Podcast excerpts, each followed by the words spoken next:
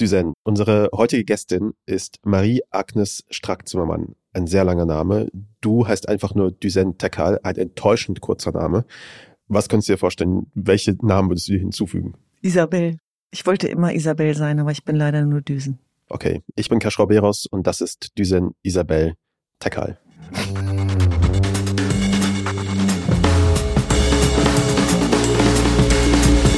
Es ist der 15. September 2023. Mein Name ist Kaschrau Beros. Und ich bin Düsen Tekal und das ist Tekal. und Beros. Düsen, du warst gerade in Österreich. Ja, genau. Was hast du in Österreich gemacht? Äh, wir waren mit Hava Help im österreichischen Parlament und es gab eine Veranstaltung zum Thema Iran ein Jahr danach.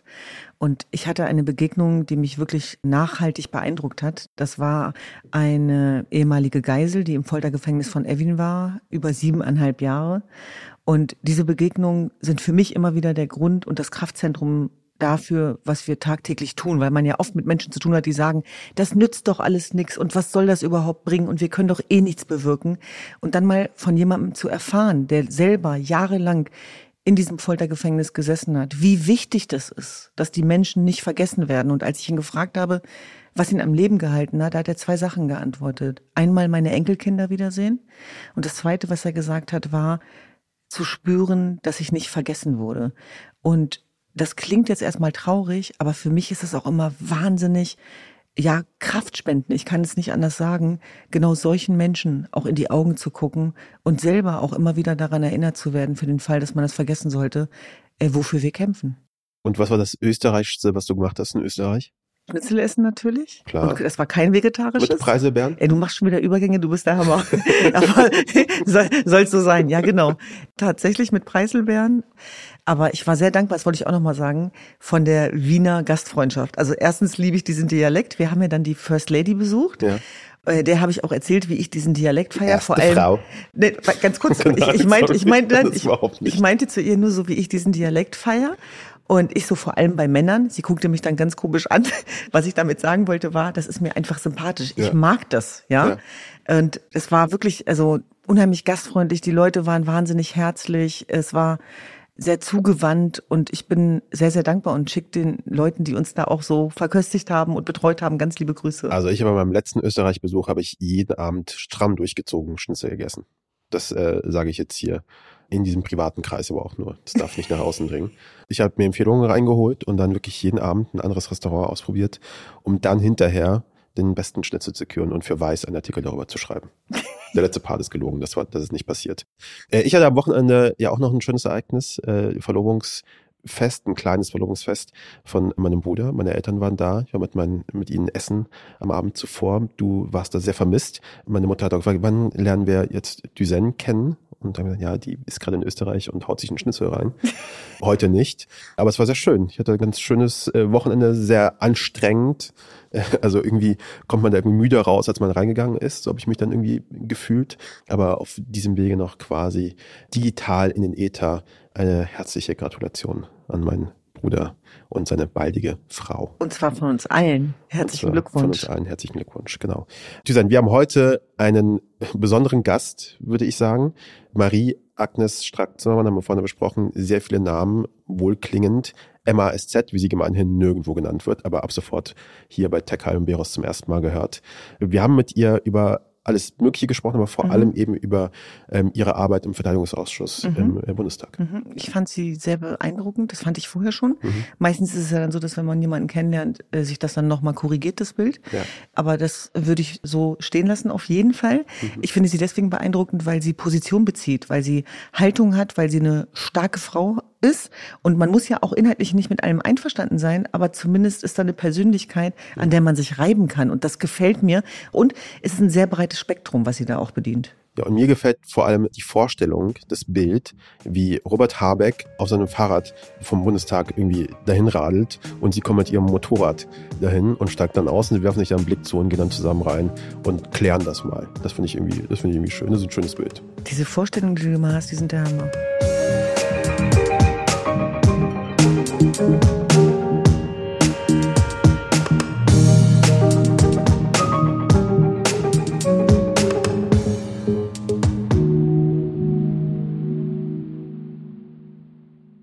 Morgen. Guten Morgen. Guten Morgen. Frau Strack-Zimmermann, schön, dass Sie da sind. Herzlich willkommen bei uns in der, in der Sendung. Die allererste Frage richtet sich an die Adrenalingefühl. Was ist schlimmer? Also ist es schlimmer, mit 2000 kmh irgendwie im Eurofighter durch den Himmel zu fliegen oder sich mit dem Bundestag auseinanderzusetzen? Das ist eine böse Frage. Ich danke erstmal für die Einladung und ich merke, es geht schon in Hochgeschwindigkeit los. Ähm, nein, ähm, der Eurofighter war ja eine Stunde 45. Der fliegt sogar noch schneller als 2000 kmh. Der Bundestag ist ja eine sozusagen gewissermaßen eine Dauererregung. Insofern ist Letzteres anstrengender. Ist quasi, Bundestag ist quasi ein chronischer Schmerz und der Eurofighter, der ist so ein kurzer Adrenalinkick. Aber haben Sie gerade eine Stunde 45 gesagt? Ja, genau. Das ist ja, äh, um das auch mal gerade zurück, manche Leute glauben ja, dass die Bundeswehr, ähm, das soll ja vorkommen, dass Menschen einen Hubschrauber benutzen, auch wenn das eher ungewöhnlich ist. Äh, der Eurofighter wurde nicht für mich hingestellt und jetzt machen wir mal, sondern das sind ja äh, Übungsflüge, die die Soldaten vornehmen. Macht es dann hinterher überhaupt noch Spaß, dann auf ein Motorrad zu steigen? Das ist ja wie von der Autobahn runterkommen und dann in die 30er-Zone, oder? So stelle ich mir das vor. Das ist super witzig, dass Sie das sagen, denn ich hatte eine Kollegin mitgenommen, besser gesagt zwei. Wir wollen über das Tempolimit reden, genau. Nein, darüber reden wir nicht, weil das sind, da, im Himmel gibt es kein Tempolimit, weil bei 130 würde man schlichtweg vom Himmel fallen. Das soll vorkommen. Nein, aber ich habe zwei Kolleginnen mitgenommen, die auch daran interessiert waren, das mal zu beobachten, mhm. weil ich auch darum bat, dass man dann ähm, ins Auto steigt und mich nach Hause fährt, weil ich befürchtet habe, wenn man Tausende von Kilometern oder zwei, dreitausend äh, Kilometer schnell gefahren ist, dass man dann, wenn man im, auf dem Boden wieder ist, unsere Geschwindigkeit auf dem Boden etwas überstreckt, etwas überdehnt dann. Da ist was dran, wenn man über die äh, Strecke gefahren ist und dann in die 30er-Zone kommt. Genau.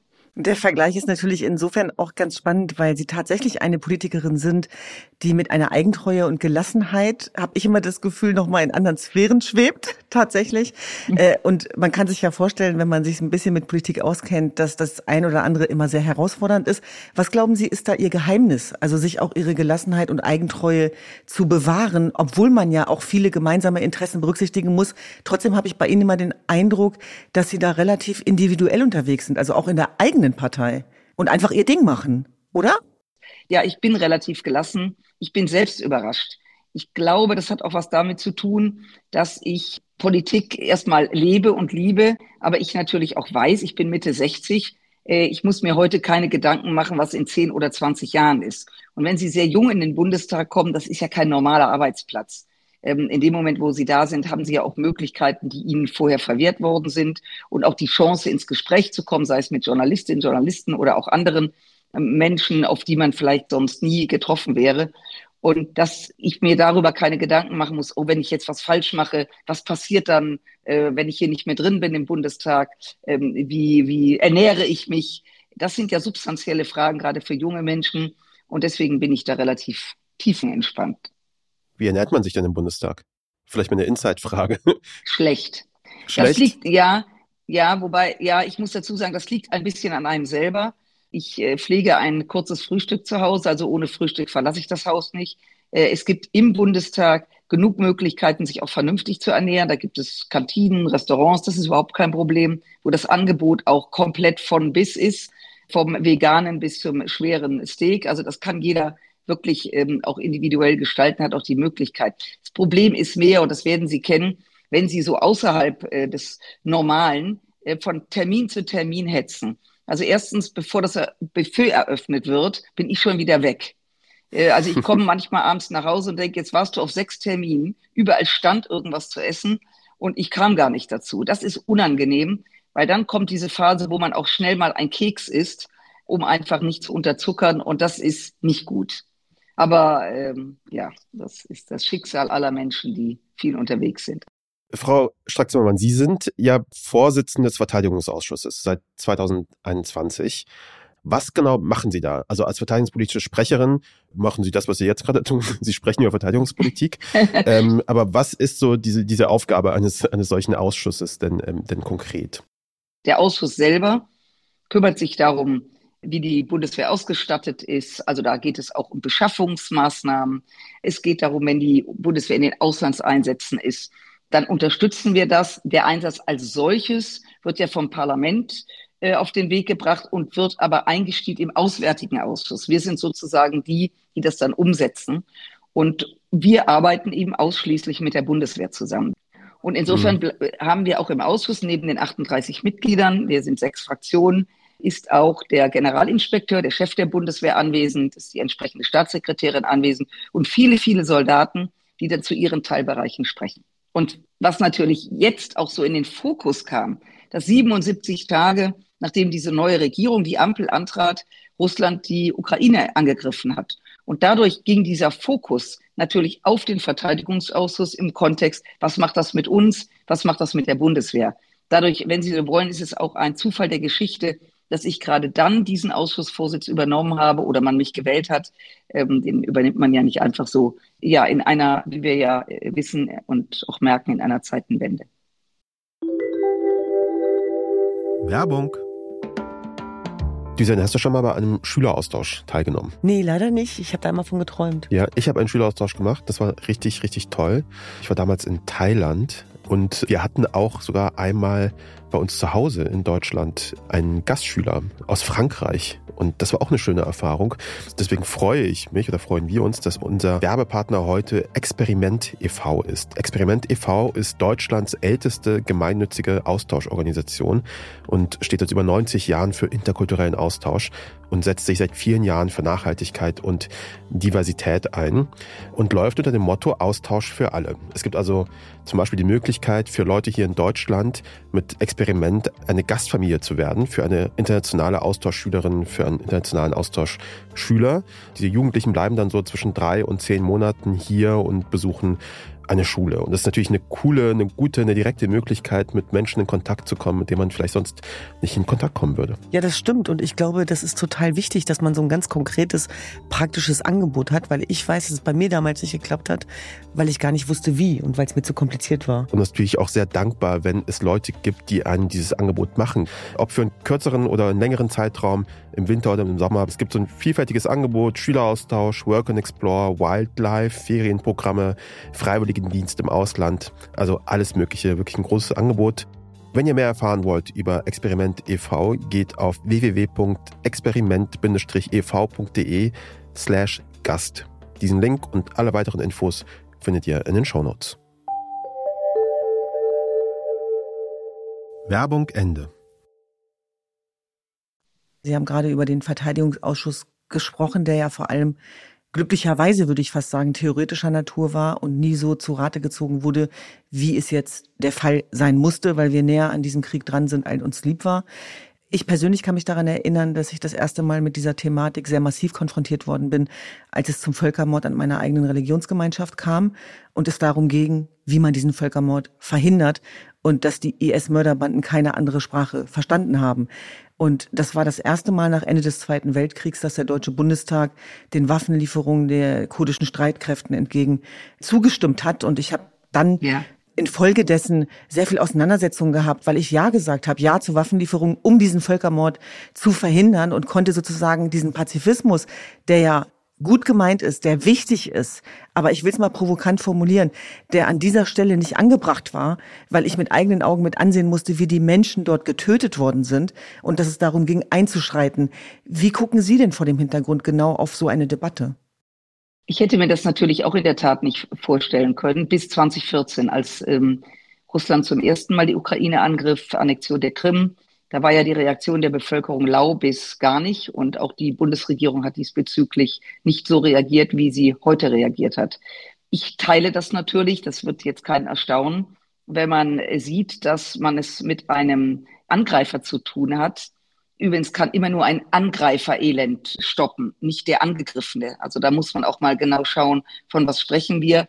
Äh, dass in diesem Kontext in der Tat dann auch Waffen in die Hand genommen werden müssen, weil man eben einen Gegenüber hat, so wie Sie es geschildert haben, der ein ganzes Volk ausrotten will, ein ganzes Land annektieren will, äh, der Zivilisten umbringt, weil ähm, er glaubt, also in diesem Fall Wladimir Putin, dass das Recht des Stärkeren gilt. Und ich glaube, dass äh, ich unterstelle übrigens so gut wie jedem, dass er Pazifist ist, dass wir aber aufpassen müssen, aus dieser Benommenheit heraus. Ich bin Pazifist, ich bin gegen Waffen, ich möchte keinen Krieg. Ich glaube, das kann jeder unterschreiben. Es ist ja geradezu unfassbar, dass ein Wladimir Putin die Ukraine angreift und das Narrativ in seinem eigenen Volk verbreitet, er würde gegen Nazis kämpfen. Das ist deswegen so eine Perversion auch der Geschichte, weil wir wissen, dass die Ukraine in den letzten 100 Jahren ja immer wieder Opfer geworden ist, sei es von der deutschen Wehrmacht, sei es von Stalin. Und äh, diese dann auch als Nazis zu bezeichnen, wo übrigens sehr viele Menschen jüdischen Glaubens leben, Jüdinnen und Juden, das ist schon eine Perversion der Geschichte. Und Sie kennen meine Meinung. Ich bin zutiefst überzeugt, dass es dort nur einen, wenn es überhaupt einen gerechten Frieden geben kann, einen Frieden geben kann, wenn das aus der ganzen, auch militärischen Stärke heraus passiert. Und deswegen bin ich für Waffenlieferungen, so wie Sie sagten das gerade, es im Nordirak essentiell war, dass die Bundesrepublik ausgebildet hat und dort die Kurden kämpfen konnten, übrigens erfolgreich. Äh, wenn wir das nicht gemacht hätten, wäre die Geschichte anders verlaufen. Und es sind ja trotzdem 10.000 Kurden dabei eben auch gefallen. Aber tatsächlich ist natürlich, um das auch nochmal klarzustellen, der Ansatz der Waffenlieferung der letzte Punkt, wo im Grunde genommen ein Versagen im Vorfeld stattgefunden hat. Denn als Augenzeugin und Chronistin eines Völkermords ist das eigentlich bis heute schwer nachzuvollziehen. Und das spricht ja auch für uns als offene Gesellschaften, als vernunftbegabte Gesellschaften, die keine Tötungsabsicht haben, sondern leben wollen. Das unterscheidet uns ja auch von Putin und Despotin weltweit. Dieser Moment, und an den will und werde ich mich nie gewöhnen, wenn Menschen Waffen in die Hand nehmen. Das wirkt wie ein Spiel, ist es nicht. Und es richtet so viel Schaden an. Und natürlich gerade vor dem Hintergrund ja. im Mittleren Nahen Osten in unterschiedlichen Ländern, wo dann eben auch gesagt wird, wer Waffen liefert, ist damit auch mitverantwortlich für das, was dort passiert. Und diese Gesamtverantwortung und Doppelmoral, die damit einhergeht, die kommt tatsächlich oft zu kurz. Deutschland ist zu Recht wir haben, sind ja ein Land, was sich mit unserer Geschichte auch auseinandergesetzt hat, was man von anderen Ländern äh, leider nicht behaupten kann, die das so gemacht haben, sind natürlich hochsensibilisiert, was Militär betrifft. Deswegen ist ja auch die Militärstruktur so angelegt, dass es in zivilen Händen ist. Der Chef der Bundeswehr heute ist der Bundesverteidigungsminister, im Kriegsfall der Bundeskanzler. Die Generalität ist sozusagen nicht mal auf Augenhöhe der Staatssekretäre, sondern wird verfassungsmäßig darunter angesiedelt. Das heißt, dass wir alles andere als militarisiert sind, aber natürlich auf Menschen, ähm, heute etwas verstörend wirkt, dass wir so viel über Bundeswehr, über Waffen und über Soldaten sprechen. Aber eine Militarisierung ist es nicht. Und deswegen, wenn man den Gesamthaushalt anschaut, dann macht das schon Sinn, jetzt deutlich mehr Geld in die Hand zu nehmen. Es geht übrigens nicht nur um die Verteidigung der Bundesrepublik Deutschland. Es geht auch darum, dass wir Teil der Europäischen Union sind. Wir sind Mitglied der NATO, äh, des Nordatlantischen Paktes, was aufgestellt wurde nach Ende des Krieges, auch um zu verteidigen. Das heißt übrigens Verteidigungsbündnis, Verteidigungshaushalt und Verteidigungsausschuss. Wir sind also kein Angriffsausschuss und auch kein Angriffshaushalt. Insofern führe ich diese Diskussion sehr gerne, wenn es um dieses Thema geht. Ja, und ich glaube tatsächlich, da gibt es einmal die Meinung, die gut ankommt, und dann gibt es eben auch den Realismus, der unsere Situation ja gerade zugrunde mhm. liegt. Und da sind ja einfach viele Dinge dabei, die das friedensverwöhnte Europa nicht hat kommen sehen. Dass Europa aber auf Kriegsasche basiert, das vergessen wir in den Zusammenhang oft. Und auch, dass Rechtsstaatlichkeit, Demokratie, Menschenrechte verteidigt werden müssen. Also Sie haben gerade von der NATO gesprochen.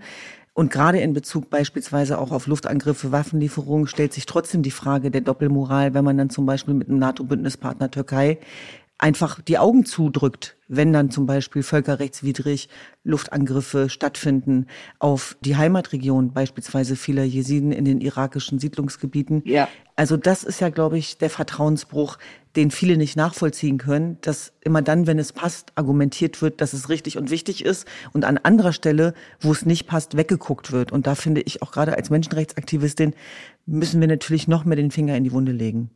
Wenn Sie mich jetzt auf die Türkei ansprechen, ja, das ist extrem schwierig. Die Türkei ist ein wichtiges NATO-Bündnis, was rein verteidigungstechnisch auch gar nicht so leicht zu kompensieren wäre. Was würde passieren, wenn die Türkei nicht mehr Teil der NATO wäre? Sie haben recht und gerade das, was Sie auch gesagt haben, die Angriffe auf Gebiete, wo Kurden leben, wo die Türken ähm, ungehemmt das machen, ohne dass der Westen laut genug aufschreit. Ich weiß das und ich habe keine saubere Antwort ich kann Ihnen keine Antwort geben. Ich teile das, dass wir mit unterschiedlichen Blickwinkeln auf diese Welt schauen und wundern uns als Deutsche, als Europäerinnen, dass die anderen auch unterschiedlich auf Situationen, auf Kriege schauen. und nicht die ganze Welt sich fragt, ist Wladimir Putin eigentlich, ist der irre? Ist das ein Verbrecher? Für mich ist er irre und ein Verbrecher, für andere nicht. Und das hat was mit der Sichtweise zu tun, aus dem man, aus dem eigenen Ich heraus, wo man lebt und was man tut. Hm. Und deswegen glaube ich auch, Politik muss ja immer vermittelbar sein, egal welche Entscheidungen getroffen werden. Und ich bin dankbar, dass Sie das auch so offen ansprechen. Das ist ja viel ehrlicher, als dann so zu tun, als wenn man selber falsch liegen würde. Und ja, ich glaube auch so der Widerspruch kommt natürlich dann deutlich hervor, wenn wir auf der einen Seite darüber gesprochen haben, dass genau die Menschen, die uns gegen die IS-Mörderbanden verteidigt haben, Waffen geliefert bekommen haben, weil wir alle, gerade die freie Welt, ja befreit sein möchte und auf der anderen Seite genau ja. diesenjenigen in den Rücken fallen. Also das muss man ja erstmal erklären.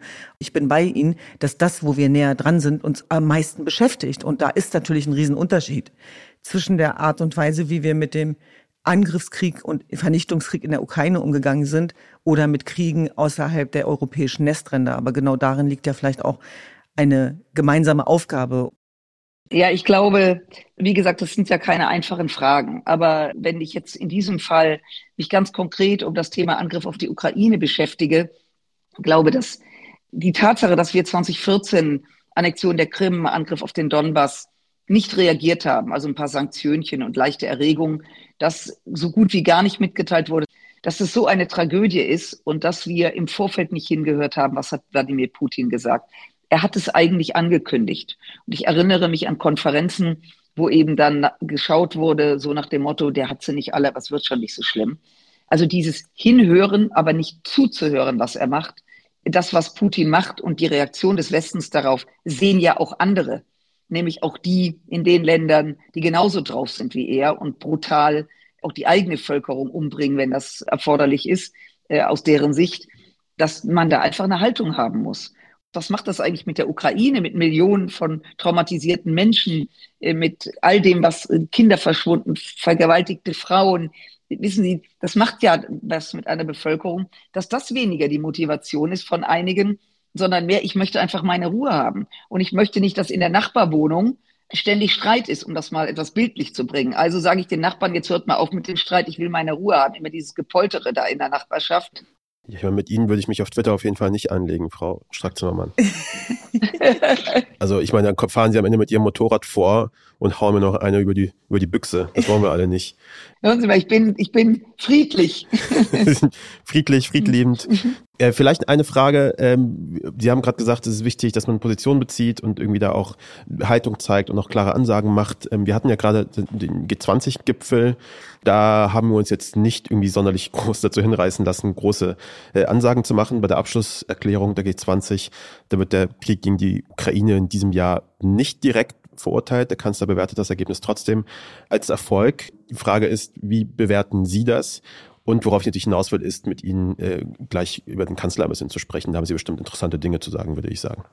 Auch das ist äh, überschaubar, da der Kanzler ja wenig sagt, äh, kann ich natürlich auch äh, nicht viel sagen. Da, ich habe es ähm, doch gesagt. Bin, Zack. Äh, also insofern, ja, also insofern ist es ja immer schwierig, es ist einfacher, ähm, über Menschen was zu sagen, die auch sagen, also ja. die auch reden. Also Spaß beiseite. Naja, dieser G20-Gipfel, das ist natürlich ein Format, was sehr wichtig ist, aber natürlich auch schwierig. Ja. Weil zum Ende müssen alle 20 ein Papier formulieren und das auf die Theke legen. Mhm. Und jeder, der politisch aktiv ist, weiß, finden Sie mal ein Papier äh, in einer Fraktion äh, oder in einer Regierung aus SPD, Grünen und uns, und jeder sagt, ganz toll, was da jetzt steht und wahnsinnig erfolgreich. Insofern versucht man immer den kleinsten gemeinsamen Nenner. Und das ist natürlich für die kritischen Beobachter immer zu wenig. Mhm. Das liegt in der Natur der Sache. Dass man trotzdem zusammenkommt, dass man trotzdem diese Treffen hat, das ist elementar wichtig. Denn solange man zusammenkommt, ist auch eine Binse, aber es ist so, und miteinander spricht. Und das passiert eben wirklich face to face, mhm. dass man zusammensitzt. Diese Formate sind auch deswegen so gut. Wir sehen ja immer die Regierungschefs und dann werden Bilder gemacht und dann zerrt man die Frauen in die Mitte, damit man sieht, es gibt auch Regierungschefinnen und wer darf in der Mitte stehen und wer rechts und links. Das ist ja auch äh, großes Kino. Mhm. Aber dahinter stehen ja Hunderte von Leuten, die auf der nächsten Ebene miteinander sprechen. Und ich könnte Ihnen Beispiele nennen, wo die nächste Ebene von hoher Relevanz ist, wenn es darum geht, auch über Krieg und Frieden zu sprechen, dass da Kontakte gepflegt werden, die in einem möglichen Krisenfall wieder aufeinander zugreifen und wissen, Mensch, der oder die ist ein guter Typ, mit dem kann man sprechen. Also das ist so eine Abteilung, die sich so der Öffentlichkeit entzieht und insofern mhm. finde ich diese Gipfel wichtig und richtig. Sie haben gerade kleinster gemeinsamer Nenner gesagt, es wird auch von einem Minimalkonsens gesprochen. Das ist jetzt das neue Wort, was da jetzt bemüht worden ist. Ich habe irgendwie das Gefühl, dass vielleicht ist das nicht ein bisschen unambitioniert dann zum einen und zum anderen heißt Minimalkonsens dann nicht eigentlich auch, dass entweder eine bestimmte Angst davor ist, klare Positionen zu beziehen, weil sich die Welt gerade so ordentlich verändert, die Weltordnung sich auch verändert. Ich meine, Putin war nicht da, klar, Xi war auch nicht da beim G20-Gipfel. Ähm, was sind das für Zeichen? Wie lesen Sie das? Ja, also wir sprachen ja gerade drüber. Die Teilnehmer haben ja unterschiedliche Problemlagen, unterschiedliche geografischen Probleme, sind eingebettet möglicherweise auch in Situationen, die vor Ort gelöst werden müssen. Und es ist, sobald sie eine Entscheidung treffen und das, wie es so schön heißt, verschriftlichen, also mhm. auf gut Deutsch auf Papier setzen, haben sie natürlich sofort Gegenreaktionen. Das können sie. Ich habe 24 Jahre Kommunalpolitik gemacht. Ich habe lange Jugendhilfepolitik gemacht, Soziales und Gesundheit auch in, in, auf kommunaler Ebene. Und ich kann Ihnen sagen, wenn wir dort Papiere verfasst haben, ohne das jetzt mit einem G20-Gipfel zu vergleichen, da ist aber sehr viel, das läuft auch so. Und Sie nennen bestimmte Gruppen, mit denen Sie sich beschäftigen wollen oder bestimmte Probleme, können Sie 100 Prozent wetten, dass es irgendeine Gruppe gibt, die dann sagt, aber ihr habt uns nicht genannt. Mhm. Die sagen, wir sind nicht nur eine Nische. Ihr glaubt, unser Problem ist ein Nischenproblem. Das heißt, sie werden nie alle hinter sich haben. Und ich glaube, dass deswegen dieses Minimalkonsens oder wie immer das heißt, dazu führt, weil die Kanzler und, und Präsidenten zurückgehen in ihre Länder und da direkt einen auf die Lust bekommen, nach dem Motto, ihr habt das nicht berücksichtigt und ihr habt das nicht berücksichtigt. Ich glaube, das müssen wir einfach so ertragen. Und wenn man also darauf hinarbeitet, eine Extremposition zu haben, glaube ich nicht, dass es ein Ergebnis geben wird.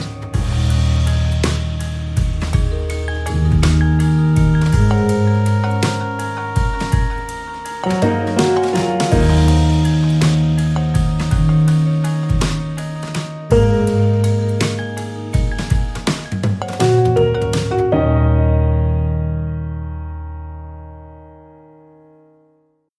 sind hier bei Andan, wir sind hier ein Team von Investigativjournalisten auch und deswegen haben wir ihren Namen gegoogelt. Und das dritte Ergebnis, wenn man ihren Namen eingibt bei Google, mhm. da kommt der Zusatz Vampir hinzu. Sie wissen wahrscheinlich, worauf es denn ausläuft. Und das ist da, falsch. Und das, und das ist auch ist noch falsch. falsch. Das habe ich auch mehrmals. Sie machen gerade eine öffentliche Tour, um das zu korrigieren, diese Wahrnehmung. Aber ich möchte darüber gar nicht reden, sondern die Frage ist eher, worauf das hinausläuft. Ich weiß, dass Sie sagen, dass Sie waren Schneewittchen, waren Sie eigentlich. Ne? Das war das Ding. Es sollte überhaupt kein Vampir sein. Die Stiefmutter von Schneewittchen. Ja, ja die machen Sie auch einem kompliziert, Frau Strack-Zimmermann. Das ist ja auch, also warum sehen Sie dann aus wie ein Vampir dann auf diesem Kostüm? Ist die Stiefmutter von Schneewittchen ein Vampir gewesen? Nein, aber ich hatte ja keine langen Zähne. Ich war übrigens mal Vampir im Karneval. Aber ich habe einfach nur festgestellt, dass der deutsche Journalismus keine Märchen mehr liest. Äh, und das, ich glaube, das ist auch inkorrekt. Ich glaube, man darf auch keinen mehr, wir lassen das jetzt. Also auf alle Fälle, ähm, ja, äh, äh, darf man dem Wolf auch keine Wackersteine in den Magen mehr legen. Äh, insofern, ähm, Nein, ich war die Stiefmutter schon Schneewittchen. So, aber jetzt kommen wir wieder auf den Vampir zurück. Ja, aber Sie hatten ja irgendwann mal hatten, waren Sie mal als Vampir verkleidet und würden Sie dieses Kostüm jetzt quasi herausbringen wollen, um sich mit unserem Kanzler anzulegen? Das war jetzt quasi einfach nur die Brücke, die ich schlagen wollte. Die ist nicht so gelungen, aber ich fand die, den Umweg fand ich viel, viel, viel witziger. Aber wir lassen es genauso der, drin. Der war echt nicht gut. Ja, ja, aber wir lassen es natürlich trotzdem genauso drin. Wir sind hier natürlich, wir nehmen alle Fehler mit. Der Redakteur bekommt eins auf die Mütze, der das hier Aber übrigens, hat. apropos, ich finde ja tatsächlich, dass Sie ja auch sehr inspirierend sind, was Ihre Uniform angeht. Also Sie brauchen ja eigentlich gar kein Vampir-Outfit, sondern Sie sind ja auch für Ihren ganz eigenen persönlichen Stil bekannt. Sie wollen damit sagen, ich bin eigentlich ein Vampir. Ich habe das jetzt verstanden. Nein, natürlich nicht. Sie sind Sie selber. Und deswegen müssen Sie sich nicht verkleiden. Wie, wie wichtig ist Ihnen denn Mode? Also jetzt muss ich zwei Dinge beantworten. Ich bin kein Vampir, meine Damen und Herren. Das ist eine Tickermeldung wert. Genau. Ich hänge auch nicht am Hals des Kanzlers. Ich hänge weder an seinem Hals, um etwas zu erbitten, noch sauge ich ihm das Blut aus dem, ähm, aus dem Hals. Wir wissen ja, was ein Vampir um Mitternacht macht. Ich bin ja froh, dass wir äh, über Tag uns jetzt treffen, weil nachts kann ich natürlich für nichts garantieren. Das ist selbstverständlich. So, und was Mode betrifft, natürlich lege ich Wert auf Äußeres. Also ich bin frisch gewaschen. Ich äh, versuche das, äh, ich trage Blusen Gut, das ist schon mal gut. ähm, ich äh, lege schon Wert auf ein Aussehen, wo ich mich wohlfühle. Aber das ist ja Geschmackssache. Also ich meine, das ist ja tief subjektiv. Und ähm, ich trage halt immer Blusen, weil äh, ich äh, mag Tops nicht. Dann sieht man meinen faltigen Hals immer so. Das wäre vielleicht vampirmäßig kein Problem, aber als Agnes Zimmermann. Äh, also insofern, nein, ich finde Mode jetzt in dem Sinne so der ist jetzt der letzte Schrei und jetzt kommt irgendwas aus Großbritannien oder Paris und ich bin die Erste, die das hat. Nein, ganz sicher nicht. Aber auch ich bin natürlich beeinflusst und trage zum Beispiel wieder weiße Turnschuhe. Wenn Sie mir das vor Jahren gesagt hätten, weiße Turnschuhe und dann noch weiße Socken, war jahrzehntelang ein absolutes No-Go. Also wer weiße Socken trug, hat es sowieso schon. Das war mein Musiklehrer. Der hat auch eine Glatze gehabt und die Haare von vorne nach hinten gekämmt, die restlichen, damit man die Glatze nicht sah. Der trug auch immer weiße Socken in Sandalen. Heute ist das ja alles wieder erlaubt. Selbst, ähm, ich will jetzt hier keine Werbung machen, aber Gesundheitssandalen, um es so zu sagen, werden ja schon von Swarovskis jetzt mit Perlen bestickt. Also es gibt ja nichts, was es nicht gibt. Also ja, Mode ja, aber jetzt nicht total abgedreht. Mhm. Nein, ich bin, glaube ich, ganz normal angezogen. So, um diese Irritation jetzt komplett zu machen, greifen wir quasi jetzt wieder zurück zu dieser Vampirsache und zu Kanzler Scholz. Arbeitstitel dieser Episode, glauben Sie es oder glauben Sie es nicht, ist äh, vom Saulus zum Taurus. Und die Frage ist äh, natürlich in diesem Zusammenhang die Bedenken unseres äh, Kanzlers, was die Marschflugkörper angeht. Können Sie diese Bedenken nachempfinden? Können Sie das verstehen? Also, ich kann verstehen, dass wenn die Anfrage seitens der Ukrainer kommt, dass sich dann man sich damit beschäftigt und abwägt, was hilft und was hilft nicht und was ist risikobehaftet. Das mhm. ist völlig in Ordnung. Das erwartet auch jeder vom Bundeskanzler. Alles andere wäre auch, ja, geht nicht. Was ich nicht akzeptiere, wenn man vier Monate nachdenkt. Wir haben Fachleute, wir haben die Luftwaffe, die sich damit auskennt, wir haben die Unternehmen, die die herstellt. Das heißt, wir haben genug Leute, die inzwischen übrigens auch grünes Licht gegeben haben. Mhm. Und mich ärgert, wenn über vier Monate immer Gründe genannt werden, warum etwas nicht geht. Anstatt zu sagen, und das ist ja der eigentliche Grund, warum der Kanzler bis dato gezögert hat, dass er glaubt, dass es ein Waffensystem ist, was die Russen mehr provozieren würde und die Ukrainer möglicherweise falsch, in Anführungszeichen, falsch einsetzen könnten. Das ähm, heißt ja, dass derer, die den Bundeskanzler beraten, ich sage es mal so, ein Misstrauen gegenüber der ukrainischen Militärführung haben. Und ich finde, nach anderthalb Jahren finde ich das schon bemerkenswert, mhm. dass man eigentlich immer noch ein gewisses Misstrauen hat. Weil es gibt überhaupt keinen Grund. Das ist das Erste. Das Zweite, alle Argumente, ich will sie jetzt gar nicht alle aufführen, die immer gesagt werden, stimmen einfach nicht. Das ist ein, das ist ein Marschflugkörper, der wird programmiert, kurz bevor er an die Maschine angesetzt wird und damit auch ein weit, eine, ein, die, die, das sozusagen das Ziel programmiert und damit auch die Erreichung des Ziels, also die Reichweite. Dass das nicht an ukrainische Maschinen angebracht werden kann, stimmt nicht. Also immer diese Argumente, wir hätten nicht genug, stimmt nicht, es sei nicht genug einsatzbereit, stimmt nicht und so weiter und so fort. Also all die Dinge stimmen einfach nicht. Das ärgert mich. Und deswegen ja, man muss nachdenken, ja, man muss prüfen, das ist selbstverständlich. Nein, nicht vier Monate lang, weil die Ukraine weiß, warum sie darum gebeten hat um nämlich den Nachschub der Russen zu unterbrechen. Und die Tragödie daran ist, dass diese lange Diskussion, nicht die Diskussion als solches, sondern diese lange Diskussion schon wie beim Leopard und bei den Mardern, äh, also bei den Schützen und Kampfpanzer dazu geführt hat, dass während die Diskussion lief, die wird ja laut geführt, Russland sich eingräbt, im wahrsten Sinne des Wortes, Schützengräben anlegt, also sozusagen die Wehrfähigkeit steigert, weil wir hier nichts Besseres zu tun haben, als vier Monate darüber zu entscheiden. Und das finde ich, also da kann ich wirklich mich aufregen drüber. Mhm. Im ARD-Deutschland-Trend sprachen sich im August 52 Prozent der Bundesbürger gegen Tauruslieferungen aus. Wie begegnen Sie diesen Menschen? Also erstmal mit Respekt, weil ich finde, das ist auch unsere Aufgabe, erstmal zu respektieren und auch nachzuvollziehen, dass Menschen Sorgen haben, Angst haben, auch nicht in dem Thema so involviert sind, wie ich das von morgens bis abends. Also grundsätzlich mit Respekt. Und mhm. wenn ich ihnen begegne und ins Gespräch komme, erkläre ich auch die Situation. Jetzt kann ich schwer mit 84 Millionen Bundesbürgern ins Gespräch kommen, aber das ist keine Frage. Das sollte man tun, sofern man die Möglichkeit hat. Das ist das eine. Das andere sind Umfragen. Es soll Politikerinnen und Politiker geben, die wachen morgens auf und kriegen als erstes Umfragen hingeschoben Die Bundeskanzlerin der Bundesrepublik Angela Merkel war übrigens die Erfinderin dieser Politik, um darauf dann Politik aufzubauen. Das können Sie machen, äh, wenn Sie sagen, oh, da ist eine Mehrheit für, dann machen wir das mal. Da ist eine Mehrheit gegen, dann lassen wir es mal.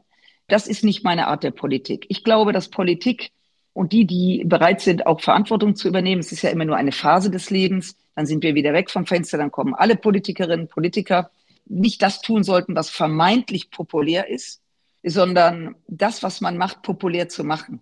Also zu werben dafür, warum ich als Marie-Agnes Strack-Zimmermann vertrete die Meinung und ich werbe darum und versuche es zu erklären, warum. Äh, weil wenn ich mich treiben lasse von Umfragen, kann ich mich einsagen lassen.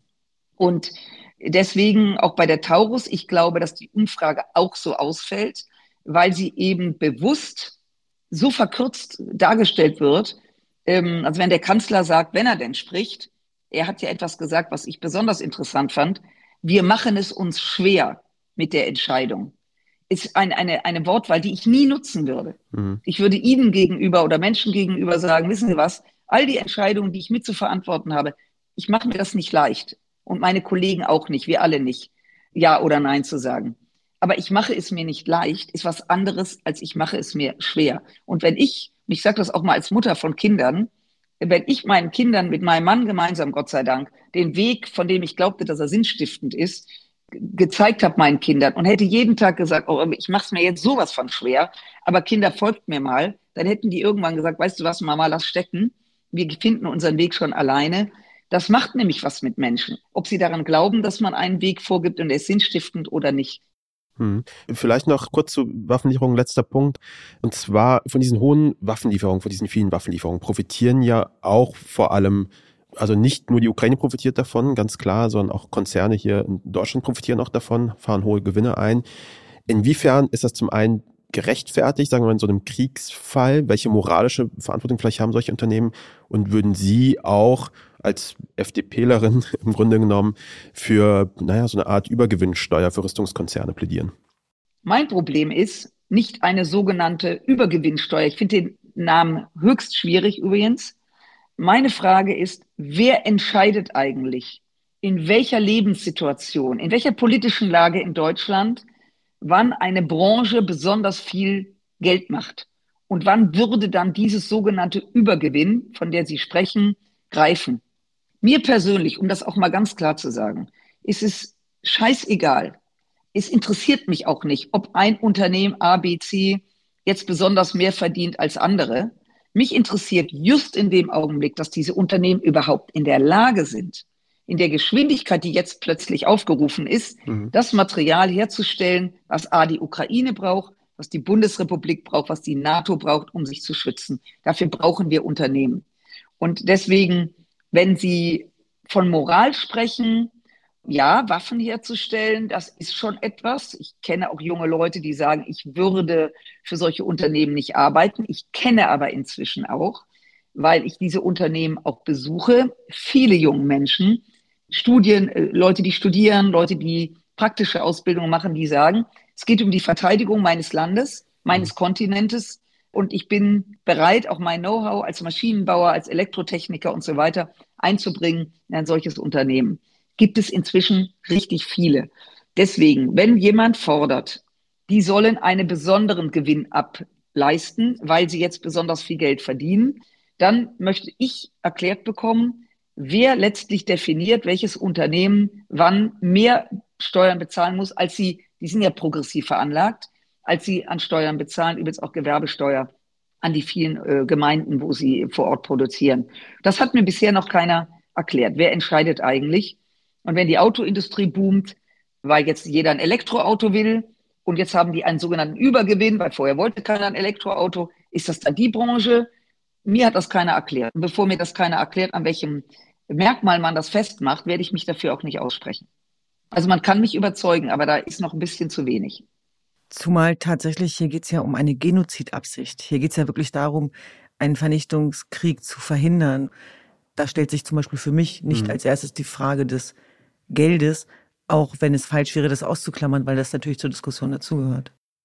Ich äh, werde heute Nachmittag in einer Schule sein und Ich schaue mir natürlich die Zielgruppe an. Wir haben auch hier aufgrund der Invictus Games, der versehrten Spiele hier in Düsseldorf, gerade stattfindet und übrigens von vielen, vielen, vielen Menschen besucht wird, äh, bin ich heute Nachmittag in einer Schule. Und ich versuche dem, dem Publikum natürlich entsprechend, also wenn da jetzt 16-, 17-Jährige sitzen, intoniere ich das anders, als wenn da jetzt Sie oder, äh, wie soll ich mal sagen, ältere Menschen sitzen, die da auch anders mit umgehen, was da gerade in der Ukraine passiert. Und dass da 20.000 Kinder und Jugendliche verschwunden sind, dass da jeden Tag Tausende von Frauen vergewaltigt werden und damit sie sich nicht wehren können, man ihnen vorher die Hände bricht also ich kann, je nachdem, wer vor mir sitzt, berichte ich mal, was dort passiert, damit wir mal klar machen, von was reden wir eigentlich. Und wenn man das mal deutlich gemacht hat, dann ist erstmal Totenstille im Raum. Und zwar Totenstille. Und dann können wir gerne darüber diskutieren, was kann man liefern, was sollte man liefern, was hat das für Folgen. Aber ich werde nicht zulassen, dass die Opfer zu Täter stilisiert werden mhm. und wir hier mit dem Hintern im Warmen sitzen und die Diskussion führen über, was ist moralisch und was ist nicht moralisch.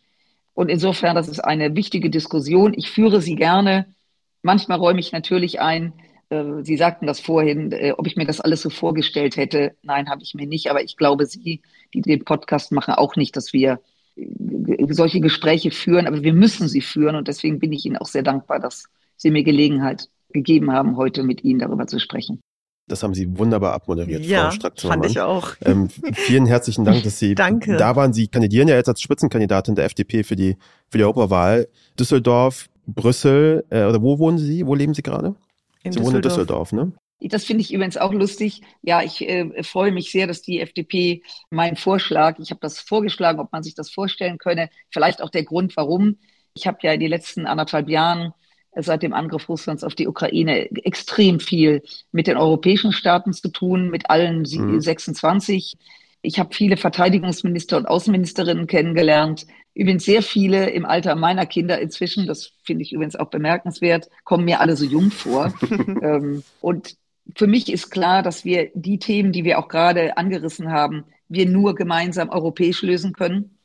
Wir werden das nicht zu glauben, dass wir in Deutschland das schon machen. Das wird so nicht funktionieren. Deswegen auch meine Lust, nach Brüssel zu wechseln. Um das direkt zu sagen, das hat nichts damit zu tun, weil ich in Düsseldorf wohne und der Weg von hm. Düsseldorf nach Brüssel zwei Stunden kürzer ist als nach Berlin. Selbstverständlich nicht, sondern es geht um die Aufgabe und dass die FDP meint, ich bin die Richtige, erfreut mich. Das war nicht immer so in meinem parteipolitischen Dasein, dass man mich an der Stelle für die Richtige hielt. Aber ich bin jetzt noch ein Jahr in Berlin und ich verspreche, es gibt so ein paar, die sagen, ach, aber schade, wenn sie da nicht mehr in Berlin ja. sind. Da sage ich, genau, das ist schön, dass Sie mir das sagen. Man soll ja immer gehen, wenn am schönsten ist, bevor alle sagen, hoffentlich ist die alte bald weg. Aber ich glaube, dass die Zeit die richtige ist. Es soll nicht zynisch klingen, dass die Situation, in der Europa, in der diese Welt ist, aufgrund dieses grausamen Krieges auch andere Antworten finden muss und Europa hoffentlich bereit ist, diese Antworten gemeinsam zu finden was Außenpolitik betrifft, was gemeinsame Sicherheitspolitik betrifft. wenn ich da meinen bescheidenen Beitrag zu leisten kann, dann finde ich das mit äh, Mitte 60 eigentlich noch eine tolle Herausforderung. Dem ist nichts hinzuzufügen. Super. Frau Straxmann, vielen Dank für Ihre Dankeschön. Zeit. Ähm, alles Gute. Ich danke Ihnen. Ich wünsche Ihnen, dass Sie Düsseldorf hinter sich lassen und, ein, und in Brüssel gut ankommen. Bitte, bitte. Kommen Sie aus Köln oder was? Nee, aber es macht immer so Spaß, Köln, Düsseldorf, die ganze Ecke da so einmal mit einem Abwasch zu dissen. Das ist so. Bitte, äh, ist, bitte, jetzt ist ganz. Bisher war es ja ein nettes Gespräch, jetzt wird gefährlich. Es gibt jetzt wird's persönlich. zwischen Düsseldorf jetzt und Köln. persönlich. Ja. Vielen Dank und, äh, und alles Gute. Genau, also doch ein Kölner im Studio. Vielen okay, Dank. Alles Gute. Liebe Grüße. Danke. Ja, tschüss. tschüss.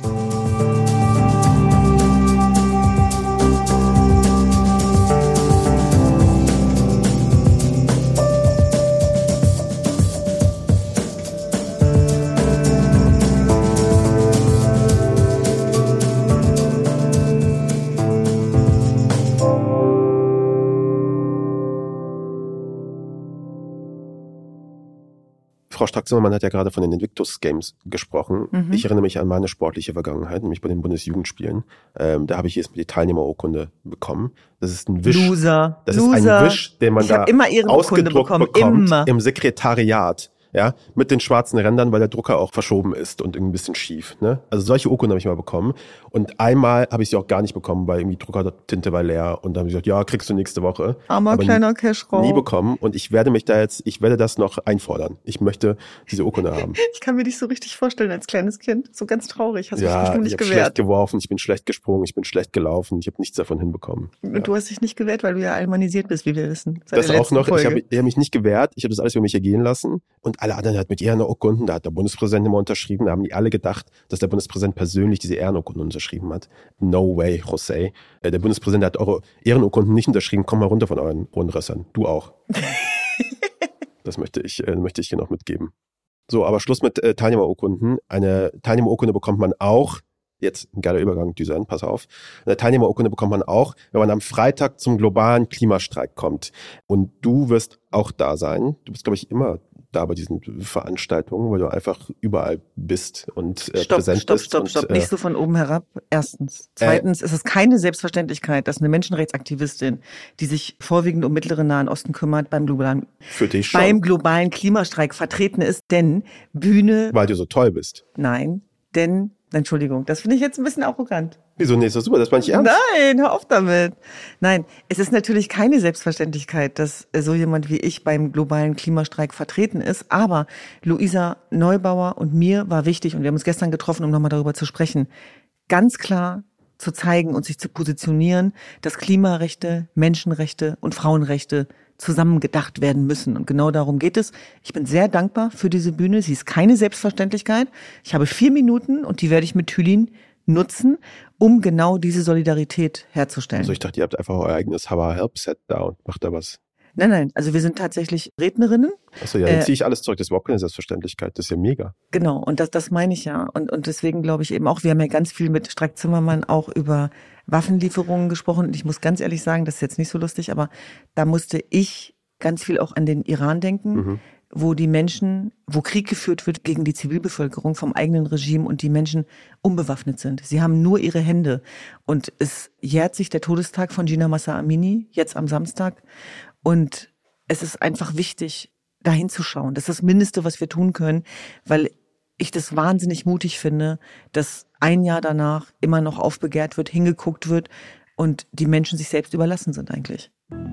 Alles klar. An dem Tag, an dem dieser Podcast erscheint, bist du bei Fridays for Future, beim globalen Klimastreik in Berlin zu sehen. Da werden wir bestimmt nächste Woche dann auch nochmal kurz sprechen über diese besondere Gelegenheit. Ansonsten äh, erstmal danke für diese Woche. Es hat sehr viel Spaß gemacht. Wir haben uns ein bisschen getrüzt, aber es macht ja immer Spaß mit dir. Und äh, wir sehen uns nächste Woche wieder. Und an euch alle, die gerade zuhören und zugehört haben, vielen Dank.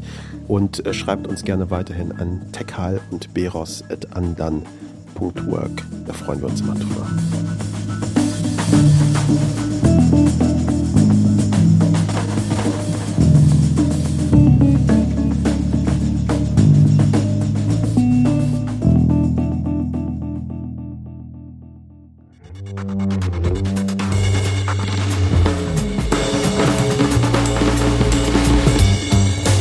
Tekal und Beros ist ein Andan Original mit Duzen Tekal und mir, Keschrau Beros. Redaktion Paula Cornelius, Georg Schmidtmann und Patrick Stegemann. Technische Produktion und Sounddesign Henk Heuer und Marta Gerosa. Titelmusik Jakob Ilja mit Originalmusik von Benjamin Drees. Cover von Ram Studio. Unsere Executive Producer sind Patrick Stegemann und ich, Keschrau Beros. Falls euch diese Episode gefallen hat, freuen wir uns, wenn ihr uns weiterempfehlt und den Kanal abonniert. Für weitere Informationen zu unseren WerbepartnerInnen schaut bitte in die Show Notes. Danke fürs Zuhören und bis zum nächsten Mal.